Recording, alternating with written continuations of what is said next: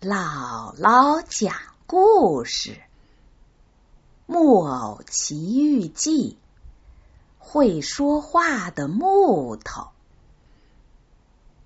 小朋友，今天开始给你们讲《木偶奇遇记》这个长故事了。这个世界著名的童话故事是意大利作家科洛迪。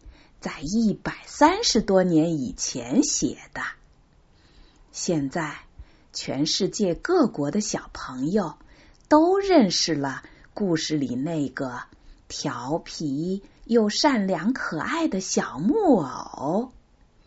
你一定也愿意认识他吧？因为这是一个很长的童话，所以。姥姥给小朋友们讲的是浙江少年儿童出版社出版的书里由潘勇改编的故事，可这也要二十五次才能讲完呢。咱们今天得先从一块会说话的木头讲起。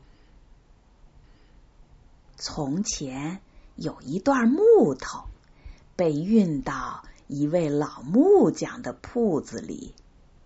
这位老木匠叫安东尼奥，大家都称呼他为樱桃师傅，因为他的鼻尖又红又亮，可像一个熟透的樱桃了。樱桃师傅将这段木头打量了半天。决定用它做一条桌子腿儿。当他举起斧子，正要砍下去的时候，突然听见一个细小的声音在喊：“下手不要太重啦！”樱桃师傅大吃一惊，他在屋子里转了几圈，也没看到一个人。他想。一定是自己听错了，于是重新又拿起斧子，朝那段木头砍下去。哎呦，你真的把我砍疼了！那个声音又叫了起来。这次樱桃师傅真的吓坏了，他抓起这段木头就往墙上摔，然后。又拿起刨子开始刨木头。这时，那个细小的声音又说话了：“快停下来！你弄得我好痒啊！”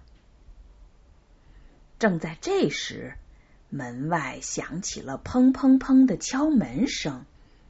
进来的是一个很精神的小老头，他叫杰佩托。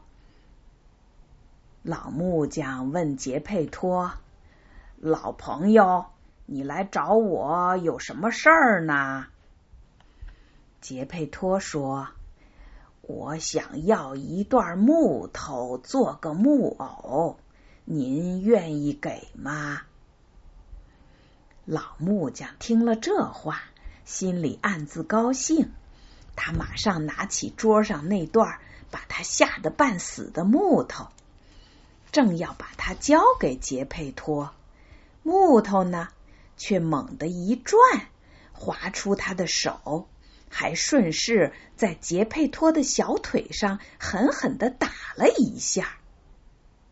杰佩托叫了起来：“哎呦，老木匠，您不想给就明说嘛，干嘛打我呢？”老木匠忙说。我发誓，不是我打的。杰佩托说：“您说谎，这屋子里就只有我们两个，我不可能自己打自己吧？”老木匠说：“杰佩托，您可别赖我，不然我就不给您木头了。”杰佩托忙摆摆手，拿起那段木头。谢过了樱桃师傅，然后一瘸一拐的回家了。小朋友，你看，这是不是一段调皮的木头啊？后来它变成木偶了吗？咱们下回再讲吧。